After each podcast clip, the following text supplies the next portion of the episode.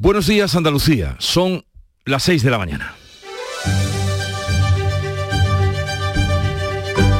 Despierta tu mente, descubre la realidad. En Canal Sur Radio, La mañana de Andalucía con Jesús Vigorra. El que fuera presidente de la Generalitat, Carles Puigdemont, huido de la justicia española desde hace cuatro años, ha sido detenido esta noche por orden del Tribunal Supremo en la isla de Cerdeña. Puigdemont estaba en busca de captura después de haber salido del país, de España, el 30 de octubre, tras la declaración unilateral de la independencia de Cataluña el día 27 de dicho mes. Según la prensa italiana, el detenido se encuentra a esta hora en la cárcel de Sassari, la ciudad más cercana al aeropuerto donde ha sido detenido.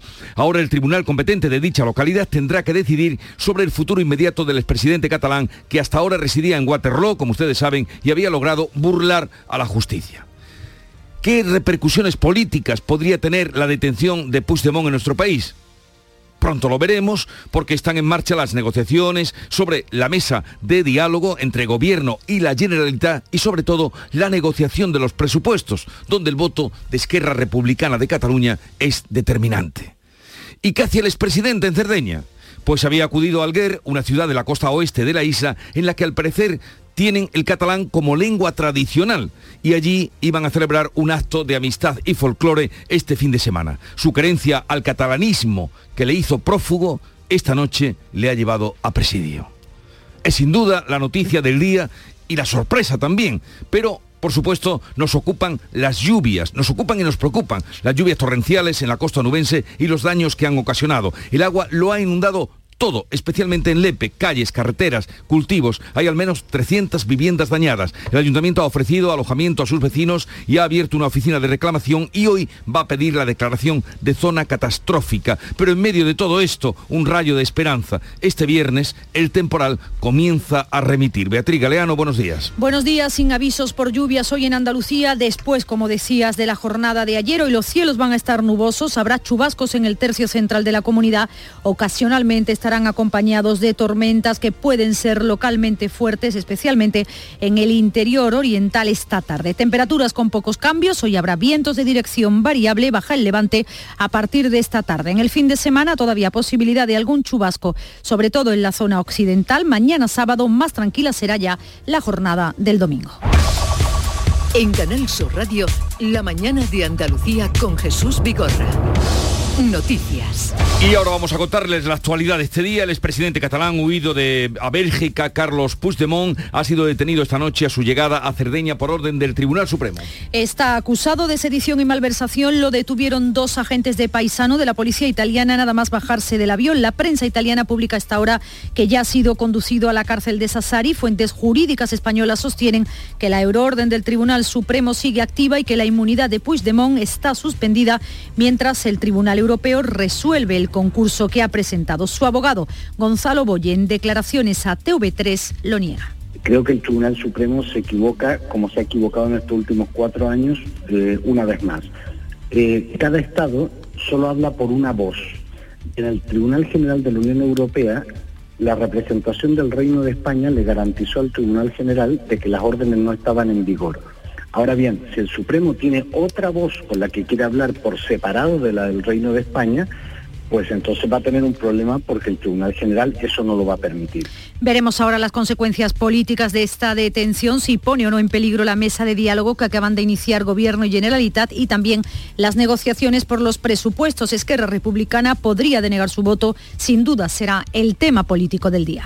Y hoy es el día de valorar los daños y de comprobar los desperfectos tras las inundaciones de ayer en la costa de Huelva. En los municipios de Lepe, Ayamonte, Cartaya, Gibraleón o Isla Cristina continuarán hoy las tareas de limpieza. Aunque durante toda la tarde de ayer los vecinos de estos municipios no pararon, lo cierto es que los daños fueron tantos que muchos todavía hoy tendrán que seguir limpiando de barro y lodo sus casas. La riada en Lepe se llevó por delante el muro de un colegio. Sus alumnos se tuvieron que resguardar en la primera planta, arrastró coches, inundó viviendas y poco pasó para lo que nos contaba esta mujer. Bueno, pues aquí empezó a caer mucha, mucho agua y, ya eh, eh, tú veías que eran olas, decías que vienen olas. Y mi madre, que tiene 89 años, estamos todos bien y esto se limpia. Estos son muebles, estos son todo, todo. tu sueño, tu infancia, tu todo. Aquí está ido todo. Pero bueno.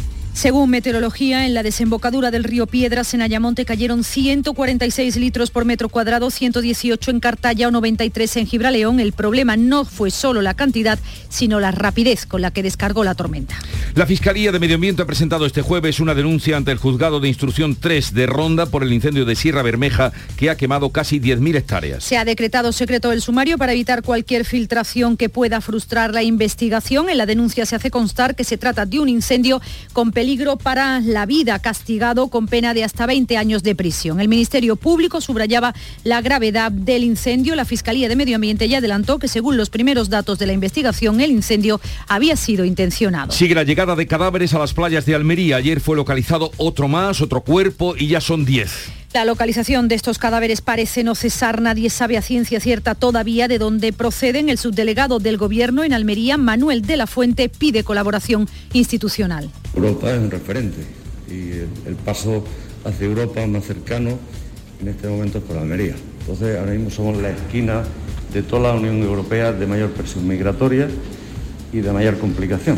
De los 10 cadáveres, al menos hay tres mujeres y un niño de corta edad. Se están intentando identificar los cuerpos. Quinto día de erupción en La Palma. El volcán de Cumbre Vieja sigue rugiendo y la pasada tarde se sucedieron dos explosiones muy fuertes con intensas emisiones de lava. La lengua principal avanza lenta, 4 metros por hora, por lo que no se espera que toque el mar de forma inminente, según informa la directora del Instituto Geográfico Nacional. Las coladas de lava siguen, una de ellas sigue un avance, pero mucho más lento que anteriormente, como es lógico, a medida que se van alejando del centro de emisión va bajando la velocidad y ensanchándose su frente. Una de las lenguas de lava está detenida y el centro de emisión sigue activo con una columna que alcanza los 4.500 metros de altitud. La tasa de incidencia de COVID en Andalucía sigue bajando y se sitúa en 63 casos por 100.000 habitantes. Todo parece indicar que el próximo martes habrá cambios. Salud ha comunicado siete fallecidos y 392 nuevos contagios, casi 200 menos que hace una semana. El comité de expertos se reúne el martes próximo y para esa fecha se espera que algunos en distritos estén muy cerca del nivel cero. Así lo adelantaba el consejero de salud Jesús Aguirre. Si para el martes que viene, que está eh, convocado el comité de, alto impacto en salud pública, si hemos bajado aquella área de distrito sanitario que estén bajos por, la cifra que se creen oportuna, pues irán llegando al nivel cero, que será el nivel de normalidad absoluta. Todo eso se verá en el comité del martes que viene. En España la tasa baja dos puntos, quedan en 72 casos. Sanidad informa de 3.000 nuevos positivos y 100 muertos en las últimas 24 horas. Un, nuevo caso mm, afectado por el virus del Nilo. Se trata de una persona de Castiblanco de los Arroyos que está ingresada en el Hospital Virgen Macarena de Sevilla. Procede de un pueblo alejado de las zonas más húmedas donde suelen localizarse los casos. Con este son seis los afectados por el virus del Nilo durante el verano.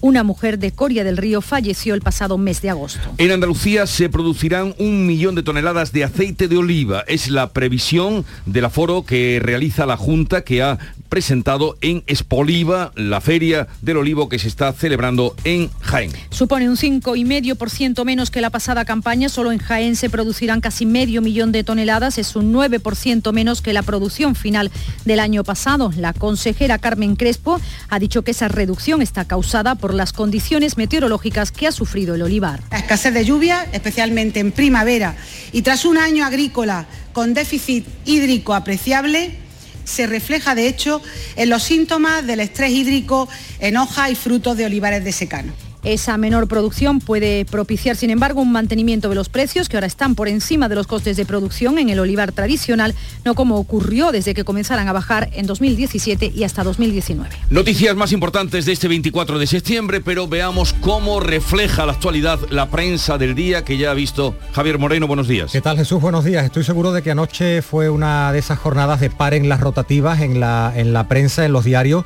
por la hora a la que fue detenido en Cerdeña el expresidente de Cataluña. Todos los diarios, toda la prensa nacional refleja esa detención con distintos titulares. Después, dentro de un ratito a las seis y media, daremos un repaso detallado. Aquí en Andalucía, Hoy Jesús me quedó con la imagen de portada de Huelva Información, escuchando hace un momentito a una de nuestras oyentes, a un testimonio sobre lo que ocurría ayer en, en Huelva. Huelva Información, esa lluvia que se llevaba sueños, que se llevaba infancia y que también dejaba, eso es lo que se ve en la imagen, muchos enseres en las calles. La lluvia se ensaña con la costa, dice el titular. Vecinos con todas sus pertenencias fuera de las casas tras las inundaciones. Y un titular para la, reactivación de la economía, el turismo comienza a remontar, dice el diario de Córdoba, las pernoctaciones en hoteles en agosto aumentan un 33% respecto al mes de julio. En Ideal de Almería, un agosto de 10, deja las cifras turísticas de Almería en datos previos a la pandemia. Hay un dato, más de 230.000 visitantes llegaron a la provincia, a la de Almería en agosto, y las pernoctaciones hoteleras se acercaron a las 900.000. La cruz del turismo, de las noticias turísticas, la leemos hoy en Málaga. ¿Por qué? Porque el turismo, dice este diario, gasta un tercio de agua destinada a los hogares en Málaga. Por cierto, en Málaga hoy también el incendio de Sierra Bermeja se pena con 20 años de prisión. Es la denuncia que hace la Fiscalía. En Diario de Cádiz, además de la imagen deportiva, el Cádiz tutea al Barcelona, como hizo hace poquito el Granada dice, el puerto confirma que también celebrará el carnaval en febrero. Un titular de Ideal de Granada, la Junta encarga el proyecto del metro por el centro tras 18, 18 años en el cajón. Y como ya comentábamos, en Ideal de Jaén, el aforo estima que Jaén producirá 480.000 toneladas de aceite la próxima campaña. Por último, en Diario de Sevilla y otros eh, diarios del grupo Oyoli leemos que la Fiscalía pide seis años de cárcel por las orgías de la FAFE. Y hoy Jesús te tengo otro titular, un titular radiofónico de un compañero de esta casa que,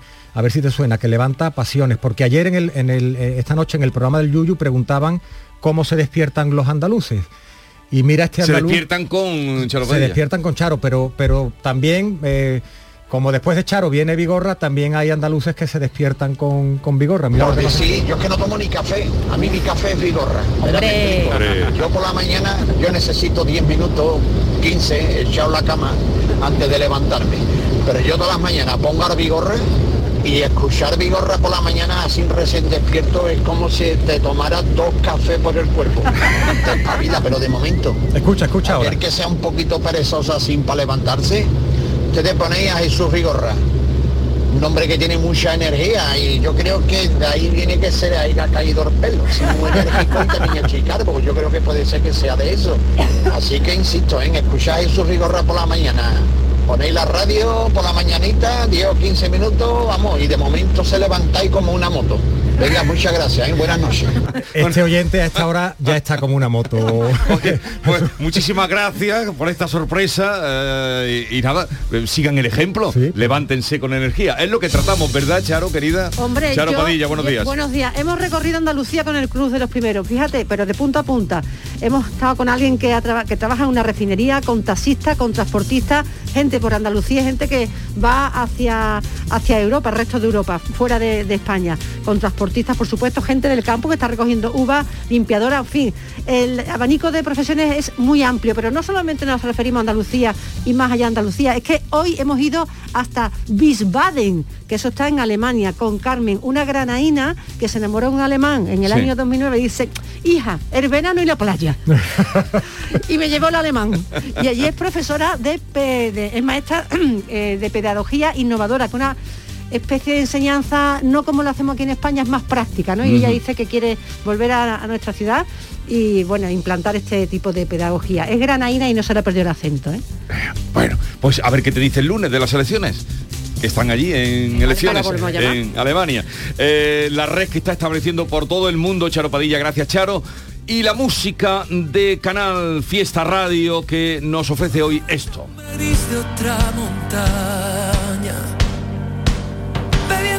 permiso de otro río, alimentando al monstruo de la rabia, tu enemigo.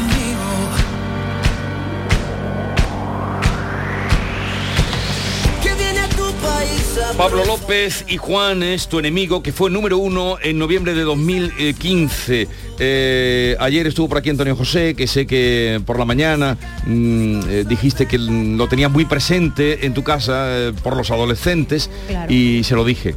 Es un, un chico fantástico, ¿eh? Sí, sí, os hoy, escuché, os Hoy tiene un concierto. claro. Ah, ¿lo escuchaste? Escuchamos, Vale, vale. claro, y, y sacamos de, de internet tu entrevista para que la escuchara porque claro, estaba mi niña todavía en el colegio. Pues un saludo desde aquí. Y hoy, mm, sobre esta banda sonora de Canal Fiesta Radio, vamos a anunciarles que estaremos, por supuesto, muy pendientes de- del cielo, de las aguas, pero parece que remiten, es la noticia que dábamos al comenzar el informativo, que remite el temporal. No obstante, estaremos pendientes y es así como vamos a hablar, por ejemplo, a partir de las 8 con Simón Díaz, que es el director de operaciones del Consorcio de Bomberos de Huelva, para que nos cuente eh, cómo vivieron el día de ayer. Afortunadamente, y es lo que tenemos que decir, no hubo ninguna desgracia personal, porque viendo esas imágenes pareciera un milagro que no haya Que no pasado. haya pasado nada, eh, Y escuchando esas declaraciones de, de las de estas personas que estaban allí, ¿no? Esta señora que decía que se subía a la, que se había subido a la lavadora y que el agua la tenía al cuello, era absolutamente estremecedor. total. Pero afortunadamente no hay que. Lo otro se puede arreglar y esperemos que se cumplan todas las promesas que ahora se están haciendo. También hablaremos con Juan José Granados, que era el mando operativo de la misión que se fue a- por su cuenta con un grupo de ocho voluntarios, se fueron a La Palma. Y ya que están establecidos allí, vamos a volver a hablar con él para que nos diga qué han encontrado y qué están haciendo, cuál es su cometido. Luego en la ronda de entrevistas con responsables eh, políticos de Andalucía, hoy nos visita Tony Valero, portavoz de Unidas Podemos y coordinador general de Izquierda Unida en Andalucía, Joaquín Moekel, como cada viernes a las diez y media, eh, y la hora última será ya para dedicarla a... em, guía de eh, sitios por Andalucía con la Andalucía de Bernardo y también nos visita Manu Sánchez que comienza su temporada, su nueva temporada de Tierra de Talentos. Seguimos estrenando esta última semifinal. Don Jesús, no se ha molestado usted por lo de Femen y cansado, ¿no? No, lo que pasa es que lo he tenido que mirar porque no estaba yo seguro y yo los confundo con Tipicol. Manu Sánchez estará con nosotros y ahora sigue la información en Canal Sur Radio. Ya saben, la mejor manera de despertarse, la mañana de Andalucía, Canal Sur Radio. Porque sí, yo que no tomo ni café, a mí ni café es vigorra. Yo por la mañana, yo necesito 10 minutos, 15, echado la cama antes de levantarme. La mañana de Andalucía con Jesús Vigorra. Canal Sur Radio. Aviso para mis queridísimos oyentes. Ojito que este septiembre el tiempo va a dar que hablar. Es decir, el viernes 24 de septiembre nos espera un bote especial de 130 millones de euros. Así que sean previsores, tengan las maletas listas y piensen en posibles actividades inesperadas como aprender a tocar el clarinete, ir a pescar o pintar un cuadro. Porque si les toca Euromillones, les toca todo el tiempo del mundo para que hagan con él lo que siempre han querido. Euromillones, dueños del tiempo. Loterías te recuerda que juegues con responsabilidad y solo si eres mayor de edad. En Andalucía somos la alegría de la huerta y el Lidl lo sabemos. Por eso apostamos por lo mejor de nuestras tierras y por la gente de aquí. Como con nuestro mango de Málaga esta semana a 1,49 euros. O nuestro pimiento de freír de Almería a 1,09 el kilo. Es andaluz, es bueno. Lidl, marca la diferencia. Hay un rincón en Huelva que abre de par en par las puertas de nuestra historia. Un lugar donde el pasado se hace presente. Te invitamos a hacer un viaje en el tiempo y a formar parte de algo que nos hizo grandes. Siéntete descubridor por un día. Ven al Muelle de las Carabelas, en La Rábida, Diputación de Huelva. Tienes que vivirlo. La mañana de Andalucía.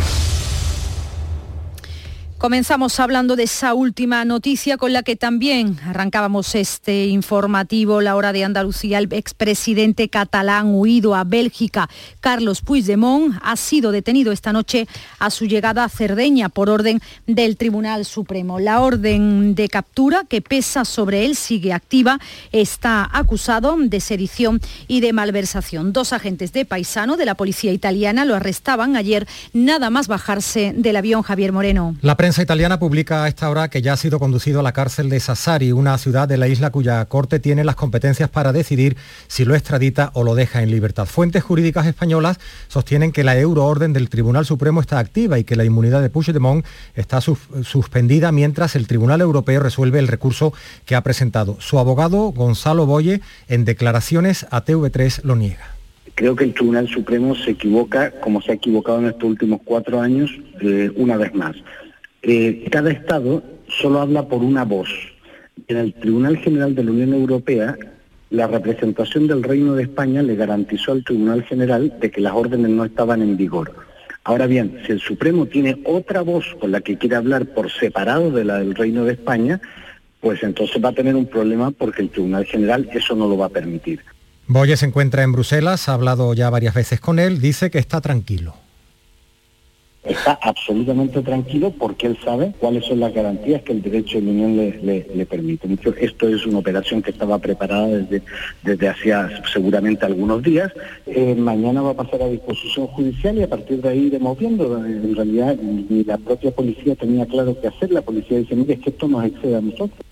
La detención puede tener consecuencias políticas inmediatas. Pone en peligro la mesa de diálogo que acaban de iniciar el Gobierno Central y la Generalitat y las negociaciones para los presupuestos. Esquerra Republicana podría denegar su voto.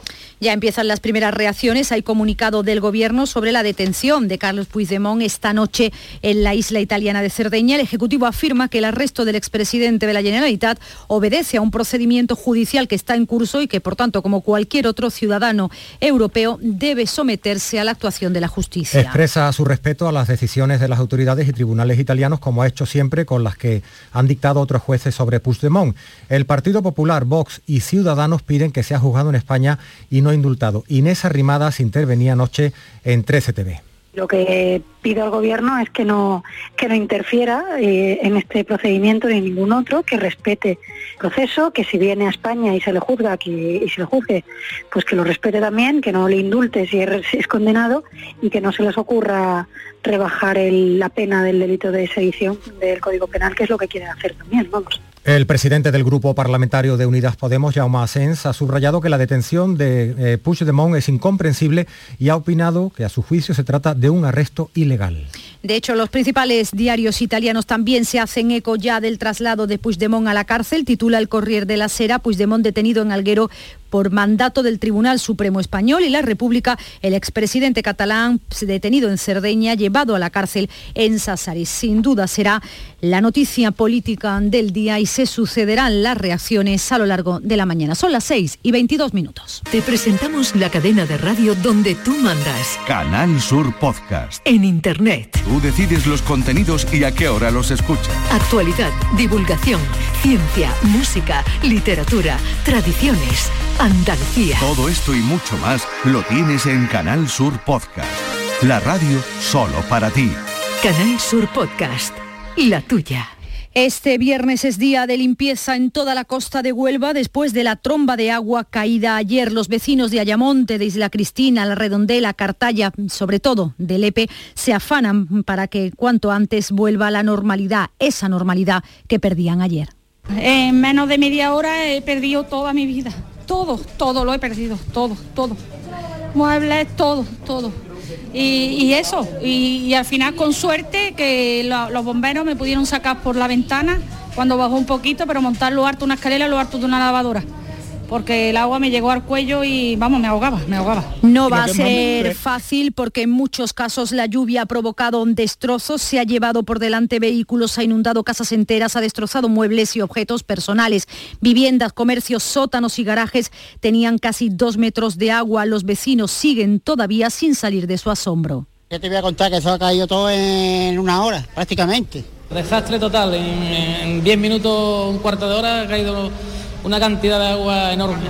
No nos ha dado tiempo, ha sido todo tan rápido que viviendas, calles inundadas, un desastre total. Esto ha sido lo, más grande. Yo he conocido riadas aquí en Lepe, eh, grandes, pero como esta ninguna.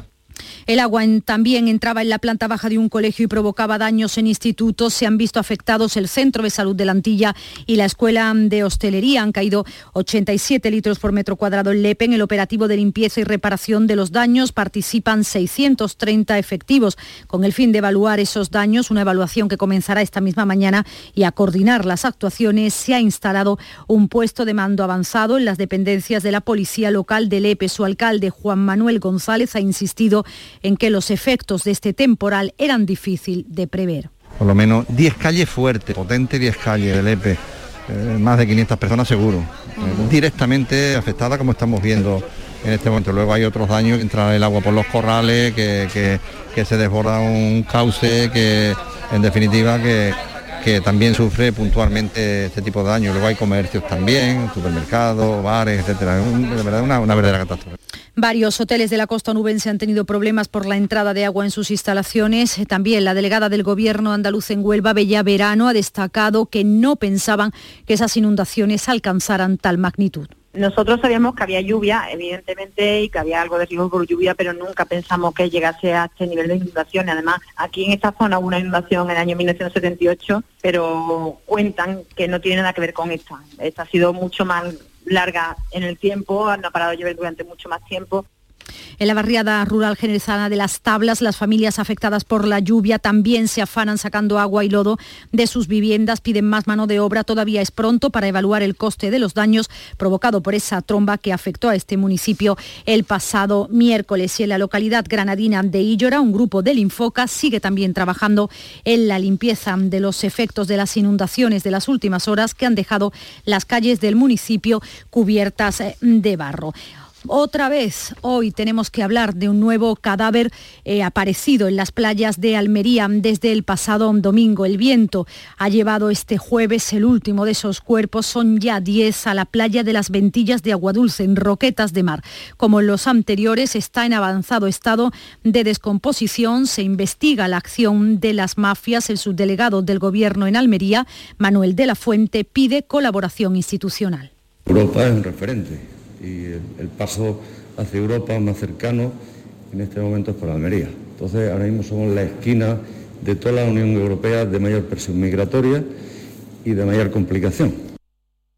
Y en Málaga preocupa la situación del embalse de la Viñuela, que está al 22% de su capacidad a pesar de las lluvias caídas en la zona occidental de Andalucía, aquí en Málaga, está muy por debajo de la media que abastece a los municipios de la Axarquía con gran necesidad de agua debido a las plantaciones de mango y de aguacate. Son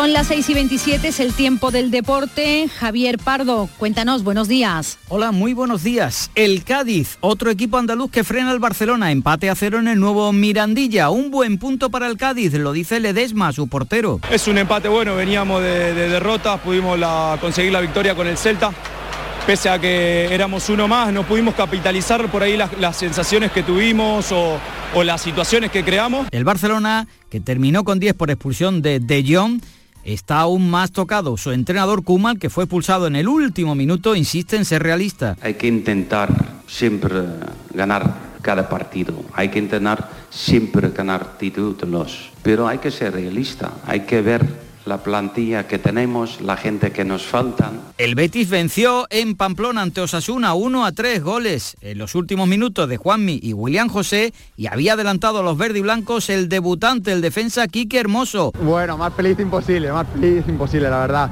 Muy orgulloso y acabo de cumplir un sueño y, y no se me podía ocurrir una mejor forma que con la victoria, que encima con un gol. El Granada volvió a caer en casa, perdió ante la Real Sociedad por 2 a 3. Su entrenador, Robert Moreno, estaba muy disgustado al término del partido. Venimos de empatar en el Camp Nou y tener el Camp eh, una victoria durante 90 minutos que nunca lo había hecho el Granada en su historia.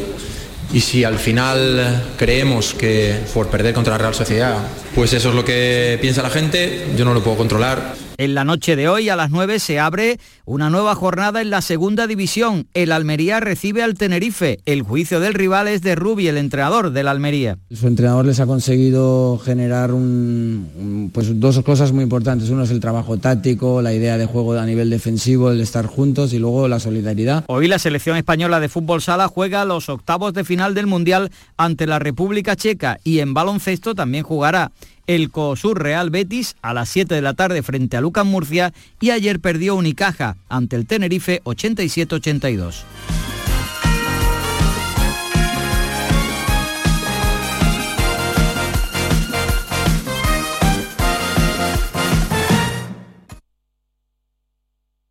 En la tarde de Canal Sur Radio con Mariló Maldonado tienes el repaso a la actualidad de la mañana con la sobremesa más divertida y picante, con historias y entrevistas que te interesan. Una radio emocionante y cercana. La tarde de Canal Sur Radio con Mariló Maldonado. De lunes a viernes desde las 3 de la tarde. Quédate en Canal Sur Radio, la radio de Andalucía.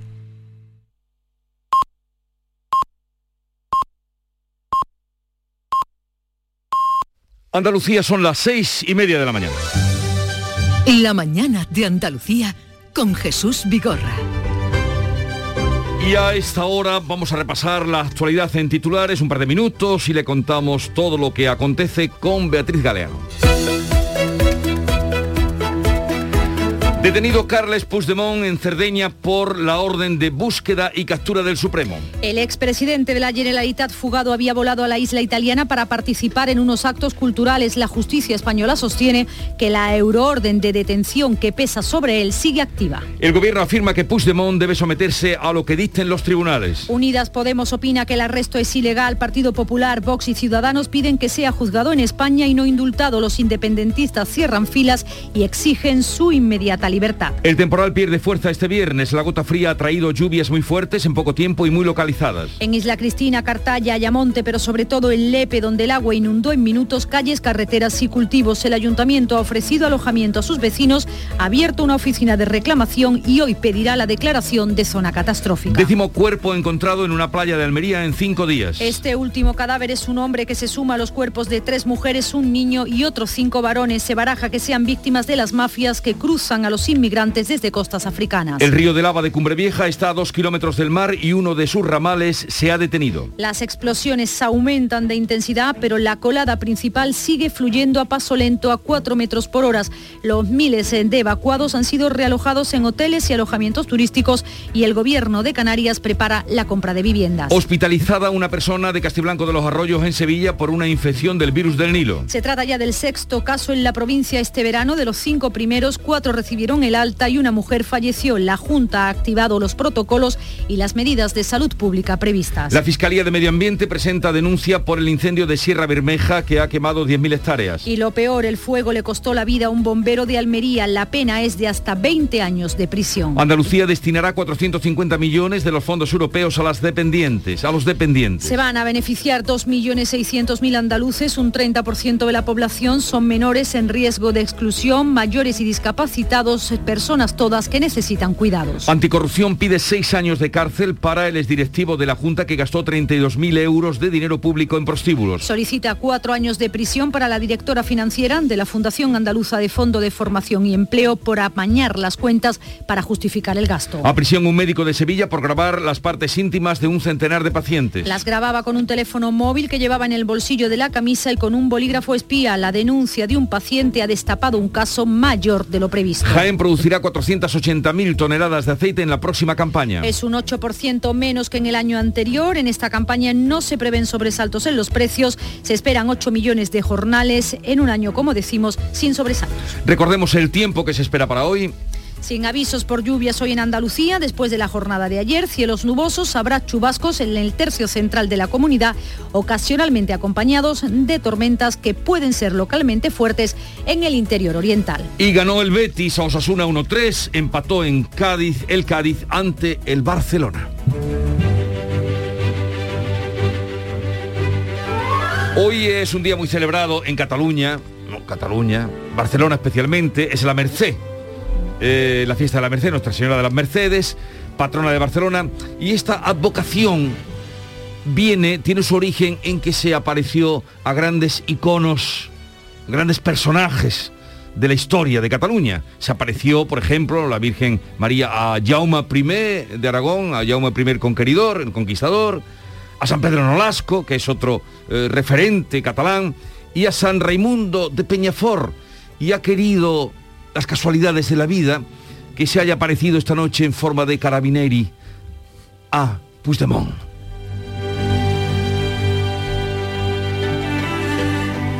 Permítanos esa licencia por el día que es y felicidades a todas las Mercedes. Tal día como hoy de 1810 en la iglesia mayor de San Pedro y San Pablo se juraron las Cortes de Cádiz. Y tal día como hoy, un 24 de septiembre de 1493, Cristóbal Colón comienza su segunda expedición a América. Y ahora la cita, que es el título de una famosa comedia del siglo de oro, que decía, no hay plazo que no se cumpla ni deuda que no se pague. Lo utilizó, estos dos versitos, lo utiliza también el Tenorio, ahora que estamos ya próximos a noviembre, también lo utiliza en la taberna La Hostería del Laurel, cuando eh, le pide cuentas y le dice, no hay plazo que no se cumpla ni deuda que no se pague. Hoy habrá muchos recordándole al expresidente de Cataluña que las deudas se terminan pagando, sobre todo las que las que tienen que ver con la justicia, ¿no, Jesús? Pues ahí está esa, esa referencia. Ustedes que son gente culta y cultivada, pues sepan que es el título de una comedia de Antonio Zamora, autor del siglo XVII. Y completamos este avance de noticias y em, referentes al día con los titulares de prensa. Pues llegaron a, llegaron a tiempo, Jesús, los grandes diarios nacionales para incluir en sus ediciones de papel la que sin duda es la noticia política de la jornada, la detención del expresidente de Cataluña. Es noticia, como decimos, eh, monolítica hoy en todos los, diarios, centra todas las portadas, pero además hay otros titulares. Por ejemplo, en el diario El País, la movilización por el clima sacude el final de la campaña en Alemania. Vamos a estar también pendientes de lo que ocurre en ese país este fin de semana con las elecciones, a ver quién sustituye a Angela Merkel. En el diario El Mundo, Iberdrola traslada a sus grandes clientes el hachazo a su beneficio. Y en ABC, referencia a la visita de los Reyes a la isla de La Palma, solidaridad real para las víctimas, los palmeros saldrán adelante. En Huelva información, la lluvia se ensaña con la costa Ayamonte, Isla Cristina, Lepe y Cartaya vivieron dos horas de angustia. La imagen de portada lo dice todo sobre esa angustia los vecinos con todas sus pertenencias fuera de sus casas tras la inundación. Por cierto, una noticia que adelantaba hace unos días el confidencial, la australiana Sunfire Resources adquiere Matza por 1.585 millones de euros. Recordamos, tiene una plantilla de 750 trabajadores. En el Día de Córdoba, el turismo comienza a remontar las pernoctaciones en hoteles. En agosto aumentan un 33% respecto al mes de julio. En Ideal de Almería también un titular que tiene que ver con el turismo, porque un agosto de 10 deja las cifras turísticas de Almería en datos previos a la pandemia. Otro asunto del que venimos dando cuenta en los últimos días eh, y del que habla también Ideal, la nueva ruta migratoria desde Argelia, día y medio en alta mar, cuenta que las playas de Orán y Grasuet se han convertido en los puntos calientes de las mafias en viajes más largos y mortíferos. En Málaga hoy la cruz del turismo porque el turismo gasta un tercio del agua destinada a los hogares en Málaga. Añade que el campo necesita la mitad del líquido elemento disponible y las ciudades el 43%. Leemos también en Málaga hoy que el incendio de Sierra Bermeja se pena con 20 años de prisión. El Ministerio Público solicita al juez el secreto de las actuaciones para intentar conseguir pruebas. En Diario de Cádiz, la Fiscalía pide seis años de cárcel por las orgías, orgías va entre comillas, de la FAFE. El director de la Fundación está acusado de gastar 32.566 euros de fondos públicos en prostíbulos. Las tarjetas se utilizaron en clubes de alterne de Sevilla, de Córdoba y de Cádiz. También leemos en este diario un par de asuntos más. El puerto confirma que también celebrará el carnaval en febrero. Y mira una imagen de portada también, una fotografía de Alejandro Sanz, Jesús que va a contar con su estrella en el Paseo de la Fama de Hollywood. En Ideal de Granada, la Junta encarga el proyecto del metro por el centro tras 18 años en el cajón y en Ideal de Jaén, el aforo estima que Jaén producirá 480.000 toneladas de aceite durante la próxima campaña. En Diario de Sevilla, ya por último, vamos a destacar una imagen deportiva, la felicidad, porque el Betis ya despega en la liga. Los goles de Quique Hermoso, de Juanmi y de William José dan el triunfo ante Osasuna. Pues así viene la prensa hoy, son las 7, las 6.39 minutos de la mañana, sigue ahora la información en Canal Sur Radio. Cierra los ojos. A ver, ahora abre. Esto, señores, es un parpadeo. O sea, tu verano y esos placeres de la vida que duran tan poco. Menos mal que Euromillones el viernes 24 de septiembre sortea un bote especial de 130 millones de euros para que esos momentos, en vez de durar un parpadeo, duren para siempre. Y es que cuando te toque Euromillones te toca todo el tiempo del mundo para que hagas con él lo que siempre has querido. Euromillones, dueños del tiempo. Loterías te recuerda que juegues con responsabilidad y solo si eres mayor de edad. En Andalucía somos la alegría de la huerta y el Lidl lo sabemos. Por eso apostamos por lo mejor de nuestras tierras y por la gente de aquí. Como con nuestro mango de Málaga esta semana a 1,49 euros. O nuestro pimiento de freír de Almería a 1,09 el kilo. Es andaluz, es bueno. Lidl marca la diferencia. La mañana de Andalucía. Canal Sur Radio. Quinto día ya de erupción en La Palma, el volcán de Cumbre Vieja sigue rugiendo y la pasada tarde se sucedieron dos eh, fuertes explosiones con intensas emisiones de lava. El río de magma mide ya casi 4 kilómetros, aunque dista todavía aún 2.000 metros de la playa, tiene 12 metros de altura y su frente principal se ha ensanchado 600 metros. Se extiende por 200 hectáreas y ha engullido ya 350 edificaciones. La lengua principal avanza lenta, 4 metros por hora, por lo que no se espera que toque el mar de forma inminente, según informa la directora del Instituto Geográfico Nacional en Canarias, María José Blanco. Otro de los ramales se ha detenido. Las coladas de lava siguen, una de ellas sigue un avance, pero mucho más lento que anteriormente, como es lógico, a medida que se van alejando del centro de emisión, va bajando la velocidad y ensanchándose su frente. Una de las lenguas de lava está detenida, y el centro de emisión sigue activo con una columna que alcanza los 4.500 metros de altitud. El Gobierno canario celebra hoy un consejo extraordinario en La Palma para aprobar un paquete de ayudas de emergencia a los damnificados. Los reyes, por su parte, viajaban este jueves a la isla de La Palma acompañados eh, del presidente del Gobierno y del ministro Grande Marlasca. Los monarcas han estado con los vecinos afectados. Felipe VI les decía que recibirán ayudas tanto públicas como privadas. Quiero decirles que para esa recuperación de vuestras vidas, de vuestra actividad, de vuestro futuro, no van a faltar ayudas. Aquí están todas las administraciones representadas, no solo las administraciones, también entidades privadas. En cuanto a los datos del coronavirus siguen siendo positivos, la Consejería de Salud ha notificado este jueves siete nuevas muertes y 392 contagios. Eh, con estos datos, la incidencia acumulada se sitúa ya en 63 eh, casos por cada 100.000 habitantes. En los hospitales andaluces hay 420 pacientes con coronavirus. Sigue bajando la presión asistencial, que supone ya el 2,4% de las camas hospitalarias convencionales. Por eso, el comité de expertos que asesora a Junta sobre la pandemia y que se va a reunir el martes próximo podría concretar ya algunos eh, cambios. Se espera que algunos distritos estén muy cerca del nivel cero. Así lo ha adelantado el consejero de Salud, Jesús Aguirre. Si para el martes que viene, que está eh, convocado el Comité de, de Alto Impacto en Salud Pública, si hemos bajado aquella área de distritos sanitarios que estén bajos por la cifra que se creen oportuna, pues irán llegando al nivel cero, que será el nivel de normalidad absoluta. Todo eso se verá en el comité del martes que viene.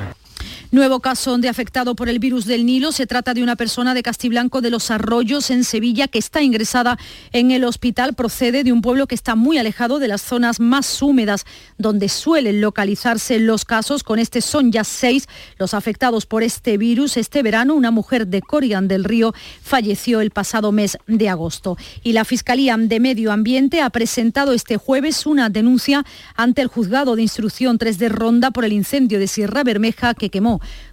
como recortarán casi 10.000 hectáreas. Se ha decretado secreto del sumario para no perjudicar la investigación. En la denuncia se hace constar que se ha tratado de un incendio con peligro para la vida, castigado con pena de hasta 20 años de prisión. El Ministerio Público subrayaba la gravedad del incendio.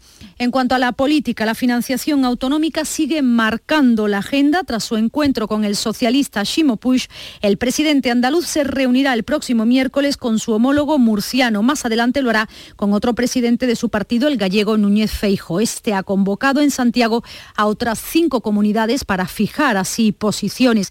En la mañana de Andalucía, el consejero andaluz de Hacienda ha insistido en reclamar un fondo de nivelación transitorio mientras se alcanza un nuevo acuerdo, lo decía en estos micrófonos Juan Bravo. ¿Qué es lo que decimos nosotros? Independientemente de eso, y como llevamos tres años y no confiamos en que vayan a, acometer esta reforma del sistema de financiación, por lo menos un régimen transitorio, un fondo de nivelación que permita no perjudicar a nadie, es decir, que todos queden como están, pero sí que se compense a aquellas comunidades que tenemos menos recursos. Andalucía va a recibir 450 millones de euros para los colectivos más vulnerables procedentes de los fondos europeos de recuperación.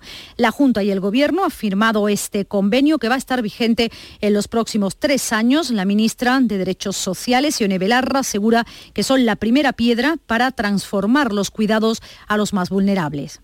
Creo que precisamente esta es la manera en la que vamos a reactivar la economía, siendo un modelo económico que no se puede deslocalizar, un modelo económico que apuesta por empleos decentes, por empleos decentes para las mujeres que trabajan en este sector que está enormemente precarizado y hoy ponemos la primera piedra de una reconstrucción que yo confío que va a ser de la mano de todas las administraciones públicas. El presidente de la Junta, por su parte, ha agradecido especialmente a la ministra que haya escuchado las necesidades de Andalucía antes de repartir los fondos. Juanma Moreno.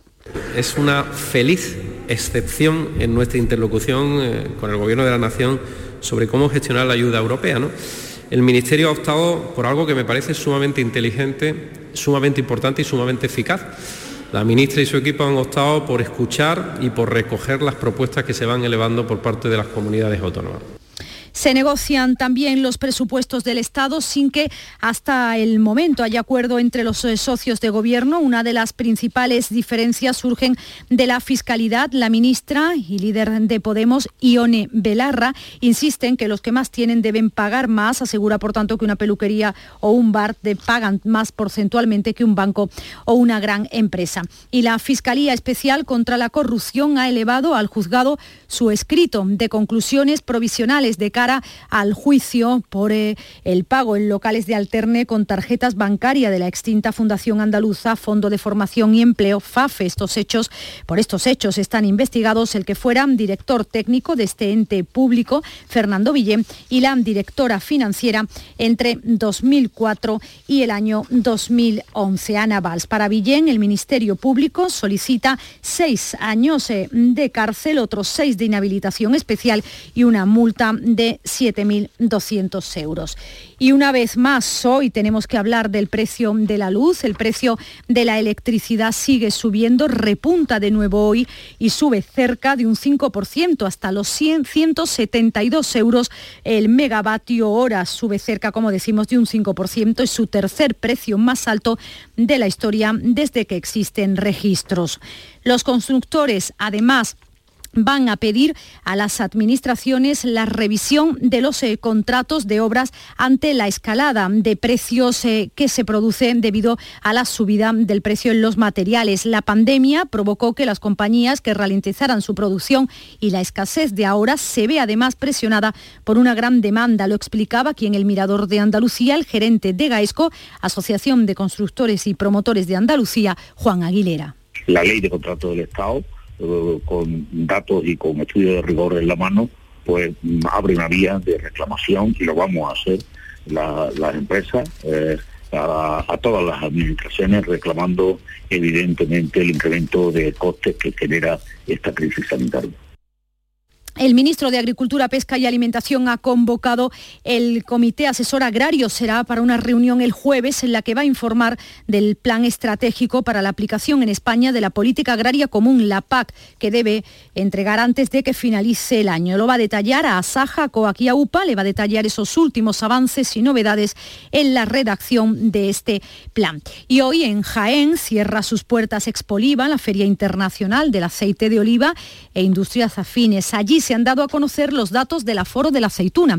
La Consejería de Agricultura prevé que se produzcan 480.000 toneladas de aceite de oliva solo en Jaén. Es algo menos de la mitad de la campaña andaluza, un 9% menos, eso sí, que la producción que hubo el año pasado. La consejera Carmen Crespo Espina estima que la menor producción de aceite en Jaén está causada por las condiciones meteorológicas. La escasez de lluvia, especialmente en primavera, y tras un año agrícola con déficit hídrico apreciable, se refleja de hecho en los síntomas del estrés hídrico en hojas y frutos de olivares de secano. Esa menor producción puede propiciar, sin embargo, un mantenimiento de los precios que están ahora por encima de los costes de producción en el olivar tradicional, no como ocurrió desde que comenzaran a bajar entre 2017 y 2019. Y en sucesos les contamos que ha habido un giro en la búsqueda de David, recuerden, ese niño dependiente desaparecido en la localidad sevillana de Morón de la Frontera hace ya 11 días. La policía da más credibilidad ahora al testimonio de la madre y trabaja con la hipótesis de que el niño esté muerto. La búsqueda se está centrando en Talavera de la Reina, en la provincia de Toledo y también en Segovia, los últimos lugares donde fue visto el menor. Y también en Sevilla, la Guardia Civil del municipio de Osuna ha detenido a un médico de 64 años que ya ha ingresado en prisión por grabar las partes íntimas de sus pacientes. Fue una de las víctimas la que denunció los hechos. Con esta información llegamos a las 7 menos 10 hora de la información más cercana. En la mañana de Andalucía de Canal Sur Radio, las noticias de Sevilla. Con Pilar González. Hola, buenos días. 10.000 corredores se van a echar esta noche a la calle. Sevilla recupera hoy la carrera del Guadalquivir, la primera gran cita de las populares tras esta pandemia. A las 5 de la tarde comienzan los cortes de tráfico. También hoy habrá un desfile de carruajes por la ciudad y talleres de distrito nocturno. Y todo esto cuando se avanza en la organización de la cabalgata de Reyes Magos. Ha llovido esta noche, pero ahora ya los cielos están nubosos. Se anuncian chubascos, ocasionalmente acompañados de tormenta, que pueden ser localmente fuertes, quedando al anochecer los cielos poco nubosos. El viento flojo variable. La máxima prevista es de 26 grados en Sevilla, 27 en Morón y Lebrija y 29 en Écija. A esta hora tenemos 21 grados en la capital. Nuevo diseño, nuevo interior, nueva tecnología, nuevo sistema de seguridad. ¿Todo es nuevo? Sí, hemos cambiado todo menos el nombre. Nuevo Jeep Compass, por 280 euros al mes, renting con todos los servicios incluidos, también en versión híbrida enchufable. Consulta condiciones legales en jeep.es.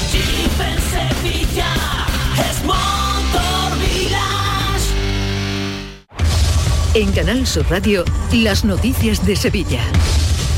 Sevilla celebra esta noche la carrera nocturna del Guadalquivir. Es la primera gran carrera que se organiza en esta pandemia en todo el país. Más de 10.000 corredores van a competir y todos tendrán que estar o vacunados o presentar alguna prueba PCR o de antígenos. En la salida y en la meta tienen que llevar mascarilla. Comienza a las 10 de la noche en el Paseo de las Delicias, a la altura del puente de San Telmo, y la meta un poco más adelante, hacia la Glorieta de México. Los cortes de tráfico se van a producir en esa zona desde las 5 de esta tarde. El delegado de deporte, Jesús Guevara, confía en el éxito de esta prueba previa a la maratón, que será el 20 de febrero. Va a ser la primera gran carrera que se celebre en España con esta cantidad de corredores. Se tiene que garantizar en este sentido eh, la distancia de seguridad, el uso de mascarilla en meta. Hemos adelantado la salida al puente de San Telmo.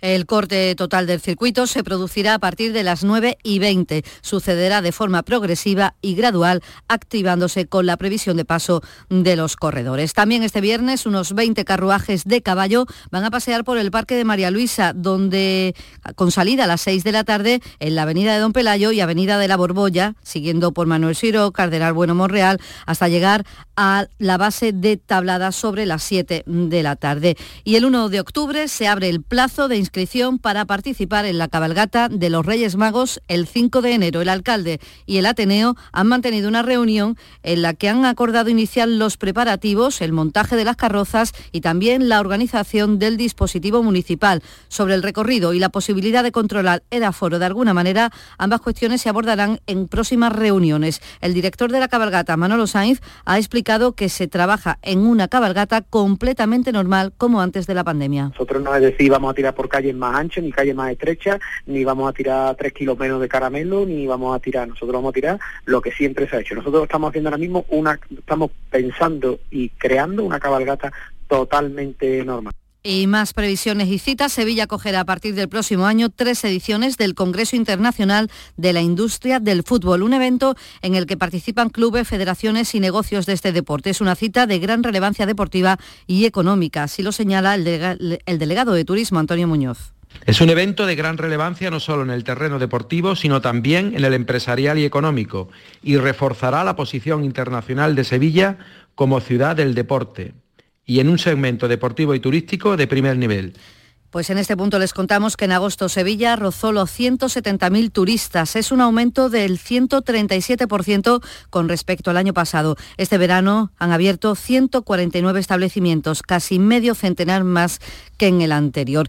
Y la noticia que más rechazo nos genera es que la Guardia Civil ha detenido un médico de 64 años que había grabado las partes íntimas de más de 600 pacientes en sus consultas de Morón, Badolatosa, Estepa y también en la capital. Hacía esto mismo en sus visitas a domicilio. Fue una paciente quien denunció que había sido grabada mientras el médico la escultaba. En los registros, los agentes han intervenido varios ordenadores, un bolígrafo grabador y multitud de dispositivos de almacenamiento masivo de archivos. El juez ha decretado su ingreso en prisión de forma preventiva. Son las 6 de la mañana y 54 minutos. Porque realizar una obra eficaz y eficiente en Sevilla es posible. Revesan. Contamos y trabajamos con arquitectos, administradores de fincas y para particulares, llevando a cabo sus proyectos con la calidad y seriedad que nos caracteriza. Contáctenos en revesan.es. Revesan, transformando Sevilla. Llegó el momento, la tierra de talento que ya tenemos en televisión, ahora convertido en un gran espectáculo en directo. Comienza, más cerca que nunca, la gran gira del espectáculo de Tierra de Talento. Viernes 24 de septiembre, Alcalá de Guadaira. Entradas disponibles en sacaentradas.com. Las noticias de Sevilla. Canal Sur Radio. Tenemos un nuevo caso de virus de Nilo, una persona de Castilblanco de los Arroyos que está ingresado en el Hospital Virgen Macarena. Procede de un pueblo muy lejano de las zonas más húmedas donde suelen localizarse los casos. Con este son seis los afectados por el virus de Nilo durante este verano. Como saben, una mujer de Coria falleció en el mes de agosto. Y en cuanto al coronavirus, Sevilla Capital ha bajado de los 100 en la tasa de incidencia acumulada. Está en 92 casos por 100.000 habitantes. La provincia tiene 71 casos. Los peores eh, lo peor, desde luego, es que cinco personas han muerto en las últimas horas. Se han registrado además 90 nuevos contagios. Salud vacuna hoy sin cita previa en el Hospital de la Merced de Osuna, en el Hipódromo de Dos Hermanas, en el Polideportivo Zacatín de Alcalá de Guadaira y también en el Hospital de Valme de la capital. Y gracias a los fondos europeos que van a llegar por la pandemia, Montequinto va a contar con un nuevo centro de servicios sociales. Es una de las 39 actuaciones que ha firmado el Ministerio de Asuntos Sociales y la Consejería de Igualdad. Eh, lo decía así el presidente de la Junta, Juanma Moreno. Se va a crear nuevos centros de servicios sociales, el primero de ellos, por cierto, en Montequinto, aquí en la, en la provincia de Sevilla, así como una red de cuidados intermedios y un nuevo modelo de cuidado que va a ser un nuevo modelo de cuidados de larga duración. Más de 11.000 sevillanos se han beneficiado durante esta pandemia de las tarjetas Monedero, unas tarjetas de crédito que han repartido la Consejería de Igualdad entre las familias más necesitadas de la provincia, algo más de 4.000. La delegada de Igualdad, Ana González, ha destacado la rapidez y operatividad de este tipo de ayudas para situaciones como las del COVID. Se pensó especialmente este modelo para evitar la estigmatización de los beneficiarios y beneficiarias. Entonces era una tarjeta de crédito como la que podemos tener cualquier persona y con esa tarjeta podían acudir a cualquier comercio. Pues así hemos podido garantizar esa respuesta rápida y ágil eh, para cubrir todas esas necesidades, necesidades básicas. El Pleno del Ayuntamiento de Sevilla ha aprobado de forma unánime la propuesta de Ciudadanos de reorganizar de manera urgente las paradas de la línea 43 de Tusán, que presta servicio a los servicios de Triana. También se ha aprobado la nominación de varias calles como la Glorieta Marc Ambroyé, por su lucha en defensa de los derechos del colectivo LGTBI, la calle para la Asociación Familiar La Oliva o la vía para Otomoekel. Se ha acordado además prohibir la instalación de gasolineras a menos de 50 metros de suelos residenciales